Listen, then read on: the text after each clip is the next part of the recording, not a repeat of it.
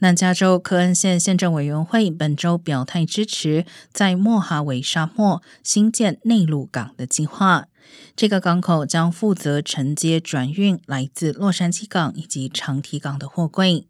受到疫情影响，过去一段时间，洛杉矶和长堤港面临严重塞港问题。如果这个距离海港约九十英里的内陆港成功兴建，未来货柜入港后可以直接装上火车转送至当地，再分送至全家乃至全美各地，解决两个繁忙港口腹地不足的问题。